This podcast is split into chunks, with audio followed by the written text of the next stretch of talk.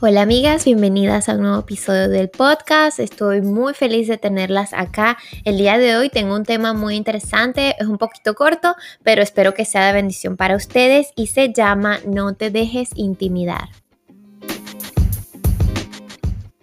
Bueno, les cuento, algo que me ha pasado a mí mucho, especialmente desde pequeña, es que siempre de alguna u otra manera he tenido como, como ataques de otras personas alrededor mío, ya sea por algún tipo de envidia o algo. Nunca sabía por qué, yo no entendía por qué había gente a mi alrededor que sin ni siquiera conocerme me juzgaban o hablaban mal de mí a mis espaldas. Yo decía, pero ¿por qué? Nunca entendí por qué. Con el tiempo, después de que me acerqué a Cristo, fue que entendí. Y esto es algo que pasa sobre todo mientras más nos acercamos a Dios. El enemigo va a a las personas alrededor de nosotros para intimidarnos, para hacernos sentir menos. El enemigo busca atacar. Es como que los espíritus inmundos sienten la presencia de Dios, la presencia del Espíritu Santo, entonces ellos atacan. Es como dice en 2 Corintios 6 del 13 al 15. No formen junta con los incrédulos. ¿Qué tienen en común la justicia y la maldad? ¿O qué comunión puede tener la luz con las tinieblas? ¿Qué armonía tiene Cristo con el diablo? ¿Qué tiene en común un creyente con un incrédulo? ¿En qué concuerdan el templo de Dios y los ídolos? Porque nosotros somos templo del Dios viviente, como Él ha dicho, viviré en ellos y caminaré entre ellos. Yo seré su Dios y ellos serán mi pueblo. Y es así, los demonios a donde quiera que uno vaya pueden sentir la presencia del Espíritu Santo y esto irrita a los demonios que las personas cargan, ¿verdad? Porque recordemos que nosotros somos templo, ¿verdad? Y si el Espíritu Santo no está morando dentro de nosotros, otro espíritu va a morar ahí.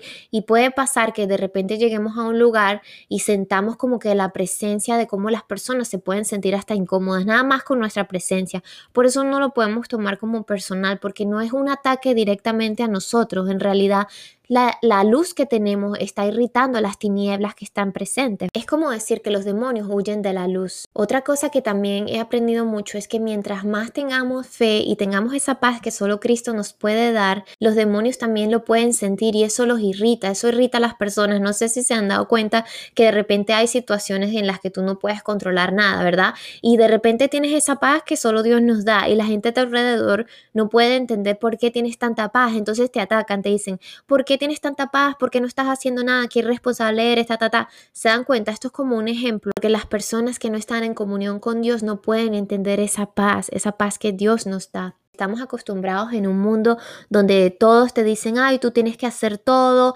el yoísmo, el egocentrismo, como que tú tienes que luchar por lo que tú quieres, por tus deseos, por tus metas. Entonces el mundo está adaptado a esa manera de pensar, de que creerse uno mismo su propio yo. Entonces cuando ven que una persona está completamente sumisa a Dios y a la voluntad de Dios, eso irrita a las personas, eso irrita como esos demonios que tiene la persona dentro y por eso atacan. Pero no lo podemos tomar personal porque nosotros sabemos que nosotros no estamos en control, que el único que está en control es Dios y que Dios tiene un plan para cada uno de sus hijos. Y esa es la paz, esa es la paz de que confiamos, de que Dios sabe lo que hace. Y hay muchísimas veces donde Dios nos pone en situaciones para que nosotros probemos nuestra fe, para que nosotros mostremos la fe que tenemos en el Señor.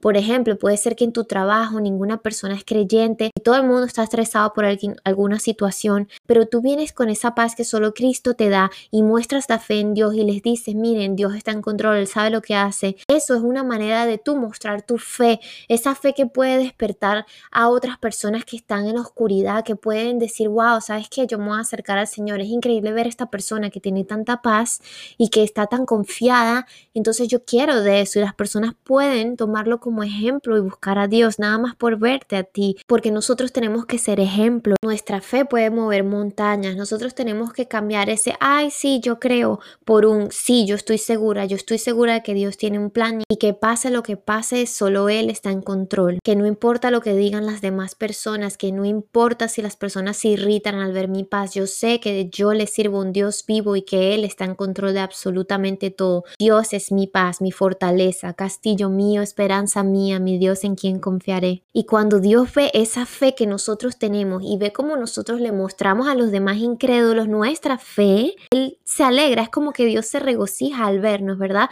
Porque nosotros podemos ser ese ejemplo para esas personas que necesitan de Dios tanto como nosotros. De verdad, tenemos ejemplos de la Biblia de cómo Jesús se regocijaba de alegría al ver la fe de las personas, como está en Mateo 8:10, que dice, al oírlo Jesús se maravilló y dijo a los que le seguían, de cierto os digo que ni aún en Israel he hallado tanta fe. También tenemos otro ejemplo en Mateo 15, 28, donde dice, entonces respondiendo Jesús dijo, oh mujer, grande es tu fe, hágase contigo como quieres, y su hija fue sanada desde aquella hora. Nuestra fe es poderosa, es un regalo grande de Dios, tenemos que cuidar nuestra fe. Por eso es que el enemigo siempre busca atacar la fe, el enemigo siempre va a querer atacar donde está la presencia de Dios, él siempre va a usar instrumentos para tratar de hacer lo posible para destruir nuestra fe. Tenemos que tener mucho cuidado, ¿verdad? Y no tomarnos los ataques personal. Yo antes, cuando no sabía, me tomaba todo personal. Yo decía, ¿por qué la gente no le caigo bien? ¿Qué pasa aquí? ¿Qué pasa allá? ¿Qué hay de malo en mí? Porque eso es lo que el enemigo quiere hacerte creer, de que hay algo malo en ti, cuando es todo lo contrario. Si te están atacando es porque ellos ven la presencia del Espíritu Santo en ti. No hay nada de malo en ti, al contrario, tú tienes a Dios contigo y eso irrita a las tinieblas. También recordemos cómo Jesús nos dice que nosotros tenemos que tener la fe como de un niño. Sabes, yo que trabajo con niños me puedo dar cuenta cómo los niños son tan inocentes, ellos viven su vida, ellos confían completamente en su papá y es esa inocencia tan hermosa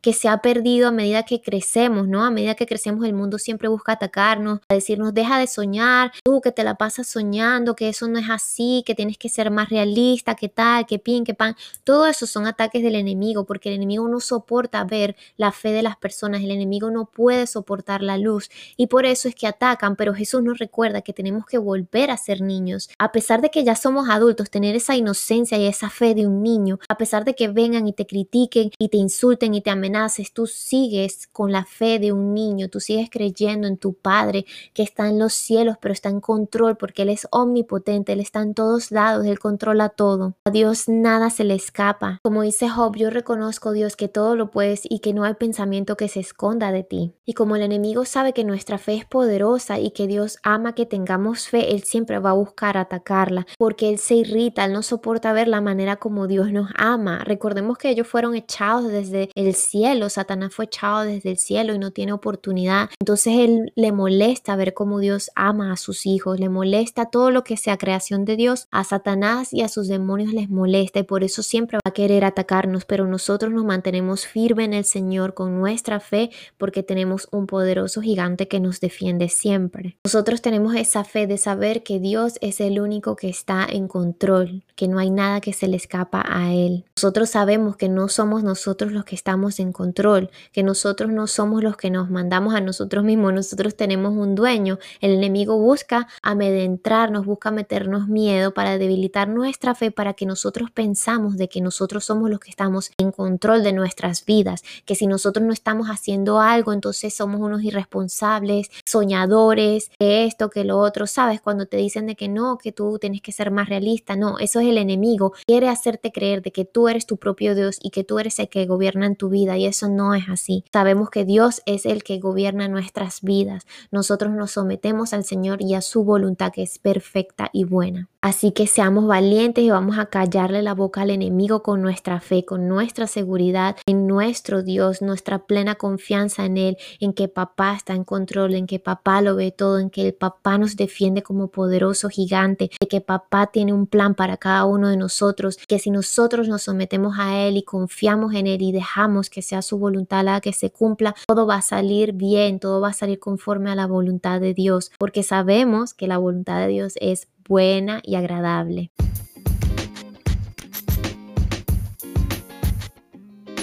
Espero que el episodio de hoy haya sido de gran bendición. Recuerda, no te dejes intimidar por esas voces del enemigo. Pon toda tu confianza, tu fe en el Señor, porque Dios tiene planes maravillosos para cada uno de nosotros. Él nos ama con amor eterno. Así que sigue adelante y deja que el Espíritu Santo te guíe siempre. Que Dios las bendiga y nos vemos pronto.